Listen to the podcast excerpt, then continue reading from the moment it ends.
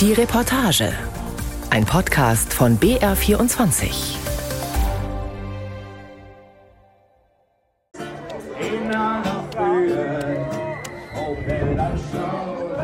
Mitte Juni auf dem Firmengelände von ThyssenKrupp in Duisburg harren trotz 30 Grad gut 10.000 Stahlarbeiter auf einer vertrockneten Wiese aus. Fast alle von ihnen tragen eine rote Gewerkschaftskappe, dazu eine grüne Weste. Darauf steht, unser Herz aus Stahl hat eine grüne Zukunft. Die Stimmung ist aufgeheizt. Viele sind zuvor bei einer Demo mitgelaufen. Die Arbeiter wollen Geld für den klimaneutralen Umbau bei Thyssen. Denn damit die neuen Anlagen künftig mit Wasserstoff laufen können, müssen Milliarden her. NRW-Ministerpräsident Henrik Wüst schaut sich das alles aus dem Hintergrund mit einem Lächeln im Gesicht an. Denn erstmal muss hier ein anderer sprechen, Bundeswirtschaftsminister Robert Habeck. Auch wenn der auf ein Heer aus grünen Westen schaut, hat er einen schweren Stand.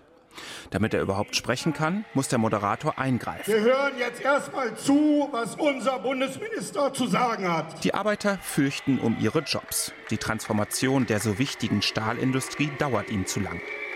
Einer aus der aufgebrachten Menge bringt es so auf den Punkt. Das ist ein Witz, weil er der gleiche gelabert hat wie letztes Mal. Wir, haben, wir bei uns zählen nur Ergebnisse. Quatschereien haben wir ja schon ewig gehabt.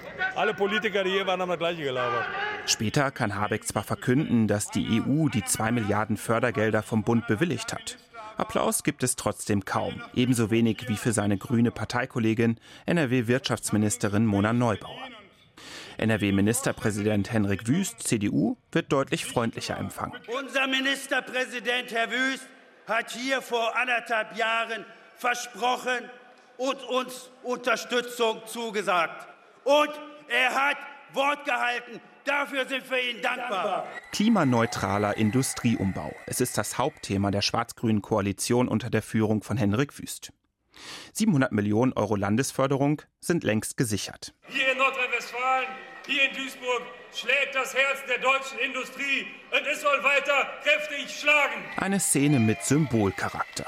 Für Wüst und die CDU läuft es nach gut einem Jahr Schwarz-Grün in NRW deutlich besser als für die Grünen. Und die für ihn so günstige Gelegenheit nutzt Wüst ganz selbstverständlich, um sich in Szene zu setzen. Einen Stahlhammer, den ein Gewerkschaftler mitgebracht hat, reckt er symbolisch in die Höhe. Später zieht er sich ein T-Shirt über. Stillstand hat noch nie was gebracht, steht quer über die Brust. Es sind viele Kameras und Fotografen in der Nähe. Und das ist wüst wichtig, sagt der Journalist der Westdeutschen Allgemeinen Zeitung Tobias Blasius.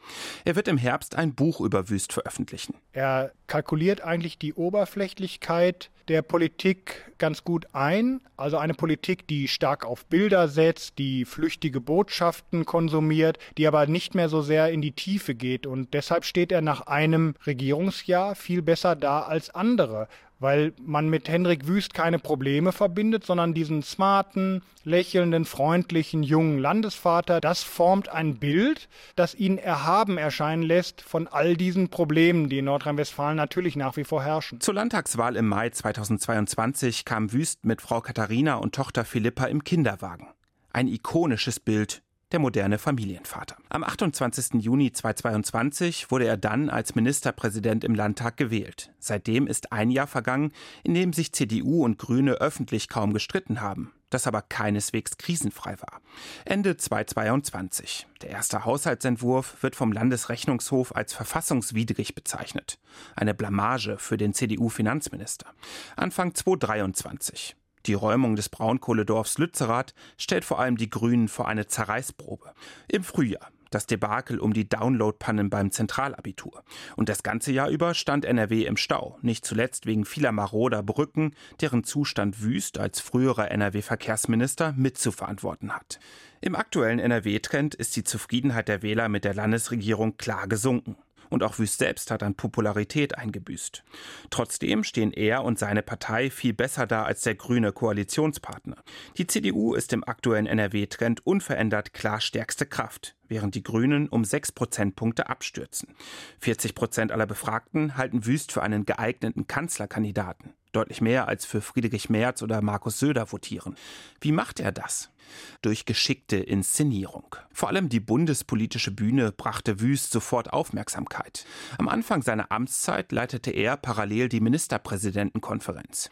Die wurde früher kaum beachtet, aber während der Corona-Pandemie änderte sich das. Wüst, fast immer im weißen Hemd zum blauen Anzug, die Haare zur Seite gescheitelt, gab sich hier staatsmännisch. Wir müssen der Unberechenbarkeit des Virus die Verlässlichkeit der Politik entgegensetzen. Er setzte auf klare Botschaften, die hängen bleiben. Krise braucht Verlässlichkeit, Krise braucht Klarheit. Seit kurzem leitet zwar Niedersachsens Stefan Weil die Ministerpräsidentenkonferenz, aber Wüst führt noch immer die sogenannten B-Länder an, also die unionsgeführten Bundesländer. Um Corona geht es inzwischen kaum noch. Die zentralen Themen sind nun der Ukraine-Krieg und damit verbunden die hohen Energiepreise und Flüchtlingszahlen. Der Bund muss Ländern und Kommunen helfen, zu helfen. Die Forderung nach einem Flüchtlingsgipfel beim Bundeskanzler, wie sie jetzt in diesen Tagen erhoben wird, halte ich deshalb für absolut richtig. Das Thema muss Chefsache sein.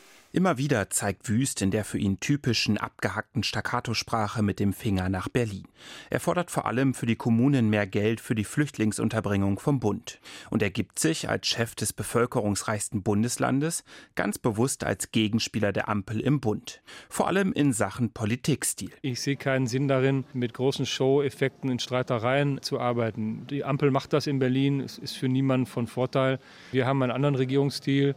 Wenn wir Themen zu klären haben, klären wir die intern. Wir klären die in der Sache, orientiert daran, was für Nordrhein-Westfalen richtig und wichtig ist und fangen nicht erstmal alle an, auf die Pauke zu hauen und sich gegenseitig irgendwo in Profilierungsschlachten zu verkämpfen. Die Kraft investieren wir lieber darin, gute Ergebnisse, gute Kompromisse zu finden, vielleicht mit ein bisschen mehr Demut und dafür sieht es eben manchmal geräuschloser aus. Martin Florak beobachtet Wüst seit vielen Jahren. Der Politikwissenschaftler leitet den Wissenschaftscampus NRW, lehrt außerdem an der Hochschule Duisburg-Essen. Ja, Wüst setzt eigentlich das fort, was er schon zum Ende hin der letzten Legislaturperiode begonnen hat, nämlich eigentlich sich präsidial zu geben, vor allen Dingen auf Fehlervermeidung zu setzen, wenig Angriffsfläche zu bieten, sich nicht, was Politikfelder oder einzelne Inhalte angeht, zu exponieren, sondern so ein bisschen Everybody's Darling zu spielen. Ein großes, übergeordnetes politisches Thema kann Florak noch nicht erkennen. Nach einem Jahr Schwarz-Grün mit Henrik Wüst an der Spitze in NRW. Man legt vor allen Dingen Wert darauf, harmonisch zu regieren, also das Regierungshandwerk zu beherrschen, sich gegenseitig nicht an die Gurgel zu gehen. Und das scheint mir eigentlich vor allen Dingen die Botschaft der vergangenen zwölf Monate zu sein. Schwarz-Grün funktioniert einigermaßen geräuschlos. Und das ist vielleicht insofern dann doch ganz interessant, weil wir ja auf der Bundesebene durchaus auch sehen, dass die Union die Grünen frontal attackiert. Das bringt Wüster dann auch ein bisschen in eine Zwickmühle hier in der Landespolitik. Schön hier. Mehr nicht? Also, sehr schön hier. Sehr, sehr schön hier. Das wollte ich. Das ist, ja, das ist ja wirklich auch beeindruckend hier und auch Ausdruck der reichen bayerischen Kultur, auch des Selbstbewusstseins ein Stück weit. Einer, der die Grünen gerne frontal attackiert, ist Bayerns CSU-Ministerpräsident Markus Söder. Ende April reiste Wüst samt Kabinett nach München, traf sich mit Söders Kabinett in der pompösen Münchner Residenz, wo einst die bayerischen Könige hofierten. Bayern und NRW wollten hier Gemeinsamkeit demonstrieren forderten mehr Geld für die Unterbringung von Flüchtlingen. Das war kein Kaffeeplausch, sondern das war schon ein strategischer Dialog, viel Gemeinsamkeit aber auch klare Positionen, die wir gemeinsam formulieren. Während Söder im Landtagswahlkampf darauf setzt, die Grünen zu attackieren, leitet Wüst ein schwarz-grünes Bündnis, das sich viele auch im Bund vorstellen können. Söder steht eher für einen Raufbold-Konservatismus mit schwankenden Überzeugungen, Wüst hingegen für einen ökobürgerlichen Konservatismus. Er hat erst eine Landtagswahl gewonnen, aber mit seiner unverbindlichen, für viele integrativen Art hat er sich in Rekordtempo für höhere Aufgaben ins Spiel gebracht, zum Beispiel als Kanzlerkandidat der Union. Wüst fordert einen klimaneutralen Umbau des Industriestandortes NRW und betont im selben Atemzug gerne, dass das gleichbedeutend sei mit der Bewahrung der Schöpfung. Das gibt dem Kernziel die christlich-soziale Komponente. Viele trauen es ihm deshalb eher als Söder oder Merz zu, weibliche, jüngere und liberale Wähler und Wählerinnen zur CDU zurückzuholen. Söder hat sich schon einmal ein erbittertes Duell um die Kanzlerkandidatur geliefert, mit dem damaligen NRW-Ministerpräsidenten Armin Laschet, das er letztlich verlor. Einen erneuten Versuch hat er offiziell ausgeschlossen. Trotzdem geht es beim Treffen der beiden in München auch um die mögliche Kanzlerfrage. Mitte 2024 will die Union ihren Kandidaten küren. Das große Interesse an der K-Frage in der Union belegt ja, wie unzufrieden die Menschen mit der Bundesregierung sind. Wenn man sich heute schon anfängt, eine neue Regierung, einen neuen Kanzler äh, zu wünschen nach der nächsten äh, Bundestagswahl. Nachdem das bei der Union in der Vergangenheit so krachend schiefgegangen ist, die Kanzlerkandidatur, glaubt keiner im Moment daran, dass das wirklich geräuschlos geht. Söder hat sich zwar eigentlich rhetorisch aus dem Spiel genommen, aber auch das glaubt keiner. Und Wüst ist aus meiner Sicht in Wartestellung. Also er schart nicht mit den Hufen. Er sagt nicht, ich will nach Berlin, rüttelt auch nicht symbolisch in irgendeiner Form am Tor des Kanzleramts. Aber er ist natürlich schon im Spiel. Er ist der Ministerpräsident des größten Landes und er hat eine Wahl gewonnen. Sagt Eva Quackbeck, Leiterin des Redaktionsnetzwerks Deutschland. Ja, er ist im Spiel, aber er hat sich nicht selbst ins Spiel gebracht und er tut es auch nicht aktiv. Und er hat ja auch noch Zeit. Also selbst wenn er in dieser Runde bei der nächsten Bundestagswahl 2025 nicht der Kandidat ist, er ist 47 Jahre alt, er könnte auch wirklich noch später kandidieren und für März wäre es jetzt 2025 tatsächlich die letzte Chance. Mitte Juli ist Wüst 48 Jahre alt geworden. Vom Spiegel wurde er vor kurzem zum Anti-Merz gekürt. Als Merz Jungs mit Migrationshintergrund als kleine Paschas bezeichnete, sprach Wüst in einer Rede kurz darauf bewusst nur von unseren Kindern. Beim Neujahrsempfang seiner Partei verlor Wüst in seiner Rede kein einziges Wort über den Parteivorsitzenden. Merz gratulierte der früheren Bundeskanzlerin Angela Merkel nicht zum Bundesverdienstkreuz. Wüst verlieh ihr kurz darauf den NRW-Staatspreis. Für viele eine klare Spitze gegen Merkel-Opponent Merz, der nicht zur Preisverleihung in Köln kam. Wüst als CDU-Mann der Mitte stellte sich dort in seiner Rede klar in die Tradition von Merkels umstrittener Flüchtlingspolitik. 2015 hat sich Angela Merkel den Abschottungstendenzen in Europa entgegengestellt.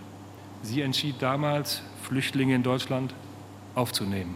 Und zwar aus christlicher Überzeugung, mit Mut und aus Menschlichkeit. Ich glaube, was Henrik Wüst sehr klug und richtig macht, ist, dass er sich als Projektionsfläche für ganz viele gesellschaftliche Gruppen anbietet. Jeder findet bei ihm etwas. Der Konservative, weil er hat diesen konservativen Habitus, der Wirtschaftsliberale, weil er hat da eine Vergangenheit und aber eben auch die eher schwarz-grün liberalen urbanen Schichten sehen in ihm einen würdigen Repräsentanten und das ist in unserer heutigen Gesellschaft, die ja sehr zerklüftet ist in unterschiedliche Interessengruppen, dann auch schon wieder ein Wert an sich. Von daher glaube ich, dass er diese Projektionsfläche für alle sehr klug bedient. Sagt Journalist Tobias Blasius, der seinem demnächst erscheinenden Buch über Henrik Wüst den Titel Der Machtwandler Karriere und Kalkül gegeben hat.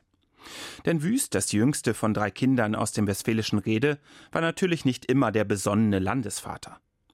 Zu Schulzeiten gründete er einen Ortsverband der Jungen Union, studierte dann Jura, wurde CDU-Generalsekretär. Und da war er ja alles andere als zimperlich und hat durchaus harte Kante gefahren und auch ein scharfes Wort geführt.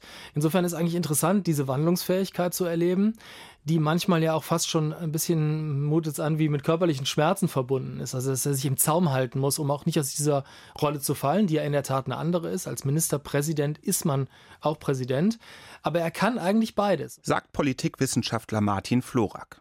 2010, nach einer bis dahin makellosen und steilen Karriere, musste Wüst als Generalsekretär zurücktreten.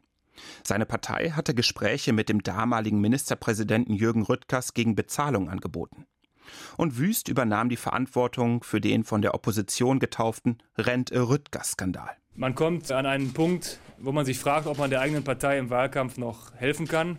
Und wenn man das nicht klar mit Ja beantworten kann, dann muss die Aufgabe lieber jemand anderes machen. Die Angst, einen Fehler zu machen, wirkt bei Wüst noch heute nach. Er spricht oft stockend, wägt jedes Wort ab. Will man mit jemandem aus seinem Umfeld sprechen, kommt es schon mal vor, dass Wüst diesen vorwarnt oder nach dem Interview anruft. Nach dem Rücktritt als Generalsekretär arbeitete Wüst als Geschäftsführer des NRW-Landesverbandes der deutschen Zeitungsverleger wurde außerdem Vorsitzender der Mittelstands- und Wirtschaftsunion der Unionsparteien in NRW. Naja, also so eine, so eine Karriere Delle, auch so ein Rücktritt, der, der sagt einem ja was. Und darüber nachzudenken, was hat man vorher vielleicht nicht richtig gemacht, ist ja in jedem Fall der richtige Umgang, wenn mal was nicht so gut läuft. Und das war bei mir wahrscheinlich äh, auch so. Mir hat jedenfalls äh, nicht geschadet, dann auch wieder ein paar Jahre arbeiten zu gehen in einem normalen äh, Beruf. Ich habe das gerne gemacht. Sagt Wüst Mitte Juni im WDR-Interview. An seinem neuen Image arbeitet Wüst weiter hartnäckig. Seine Neujahrsansprache hielt er in einer Einrichtung für alleinstehende Menschen. In seiner Terminliste finden sich viele Vorlesewettbewerbe in Schulen oder Ortsbesuche in Kitas. Die Bekämpfung der Einsamkeit hat Wüst, der fürsorgliche Landesvater, ganz oben auf seine Agenda gesetzt. Insta-Präsident hat ihn Thomas Kutschaty genannt, seinen SPD-Widersacher im Wahlkampf. Eine kleine Anfrage der SPD ergab, dass Wüst im vergangenen Jahr bei 52 Terminen gut 40.000 Euro für Fotos und Videos ausgegeben hat. Viel mehr Attacken von der Opposition musste Wüst im ersten Jahr aber kaum parieren. Die SPD war nach ihrem katastrophalen Wahlergebnis lange mit sich selbst beschäftigt. Kutschaty blieb erst im Amt, trat später doch zurück. Jochen Ott wurde sein Nachfolger als Fraktionschef und will Wüst in Zukunft weniger durchgehen lassen. Ich habe mir fest vorgenommen, das habe ich angekündigt, Schwarz und Grün aufzuwecken aus ihrem Schlaf. Ich habe mir vorgenommen, sie zu stellen. Das werde ich mit der SPD-Fraktion gemeinsam auch tun.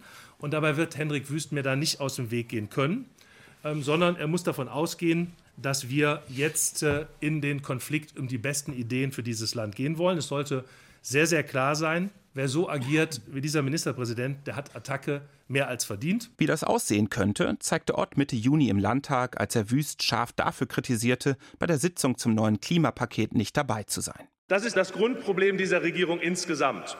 Nichts ist Chefsache. Das ist die Realität in Nordrhein-Westfalen im Jahr 2023. Dazu hat der Ministerpräsident nichts zu sagen. Wird es kritisch, hält sich Wüst gerne raus. Zu einer aktuellen Stunde zur Rammedetalbrücke schickte er lieber den grünen Umweltminister Oliver Krischer vor. Dabei ging es darum, ob der frühere Verkehrsminister Wüst dafür verantwortlich ist, dass die Brücke nicht schon viel eher abgerissen und neu gebaut wurde. 2017 bis 2021 war Wüst Verkehrsminister. Da war Krischer noch gar nicht im Amt. Henrik Wüst hat eine virtuose Fähigkeit entwickelt, sich große Probleme vom Leib zu halten. Wenn wir uns die großen Krisen des vergangenen ersten schwarz-grünen Jahres anschauen, dann sieht man nirgendwo Wüst. Er bleibt auf Distanz, wann immer es brenzlig werden könnte. Sagt Wüst-Biograf Tobias Blasius. FDP-Chef Henning Höhne sorgte mit dafür, dass seit kurzem ein Untersuchungsausschuss zur Brücke stattfindet. Sowohl der Ministerpräsident als auch die Landesregierung Gänze haben bisher wenig Interesse gezeigt, die damaligen Entscheidungsprozesse aufzuarbeiten. Die Landesregierung hat Fragen äh, bisher unzureichend beantwortet. Sie wissen, entscheidender Schriftverkehr äh, bricht an ganz entscheidenden Stellen ab. Äh, das ist also aufzuklären. Und also wir sehen, ohne den entsprechenden Zwang und ohne die Mittel eines Untersuchungsausschusses scheint das nicht mehr zu funktionieren. Peinlich wurde es für die Wirtschaftspartei CDU, als der eigene Haushaltsentwurf vom Landesrechnungshof als nicht verfassungskonform bezeichnet wurde. Auch hier schwieg Wüst lange, ehe er Finanzminister Optendrenk im Landtag verteidigte. Die Landesvorsitzende der Grünen in NRW, Selbeck, sagt dazu: Das Verfahren zum Haushalt bzw. zum Krisenpaket ist nicht so glücklich gelaufen, das sagen wir auch ganz offen. Als die Räumung des Kohledorfes Lützerath die Grünen vor eine Zerreißprobe stellte, ging Wüst tagelang auf Tauchstation, äußerte sich nicht. Vizeministerpräsidentin Mona Neubauer lobte trotzdem kurz darauf. Menschlich stimmt's, Inhaltlich arbeiten wir ruhig, aber eben auch im Bewusstsein, dass wir Konflikte, die in Nordrhein-Westfalen in der Gesellschaft existieren, gemeinsam zu einer Lösung bringen können. Schwarz-Grün lobt sich in NRW selbst dafür, geräuschlos zu regieren. Und Henrik Wüst will nicht anecken, hält sich aus vielem raus. Das hat im ersten Jahr gut geklappt, reicht aber langfristig nicht. Und stellt viele Wähler auch nicht zufrieden. Zwar kommt die CDU in NRW noch auf gut 30 Prozent, die AfD steht hier aber aktuell auch schon bei 15 Prozent, nur einen Prozentpunkt hinter den Grünen. Immer mehr Menschen sind in NRW unzufrieden mit der Landesregierung. Zuletzt waren es in Umfragen 55 Prozent. Das hat auch CDU-Parteichef Friedrich Merz mitbekommen. Die Unzufriedenheit auch in den Ländern, auch leider in Nordrhein-Westfalen, aus dem ich ja komme, mit der Landesregierung ist fast genauso groß wie die mit der Bundesregierung. Und das zeigt uns doch eines. Wir haben es mit einer, ich habe es so ausgedrückt, mit einer krisenhaften Zuspitzung in unserer Demokratie zu tun, an Unzufriedenheit, Besorgnis, Frust und teilweise wirklich Angst. Sagte Merz im Juni in der Sendung Berlin direkt. Ein Frontalangriff auf seinen Parteikollegen Wüst, der zuvor ein Mitspracherecht der Landesverbände in der Kanzlerfrage gefordert hatte. Merz erhöht den Druck auf Wüst, hat genau registriert, dass dieser im Frühsommer gezielt gegen Merz stichelte und sich damit selbst profilierte. Besonders geärgert haben soll Merz ein Gastbeitrag Wüsts in der FAZ, in dem er sich als Mann der Mitte in der Union positionierte, aber kein Wort über Parteichef Merz verlor.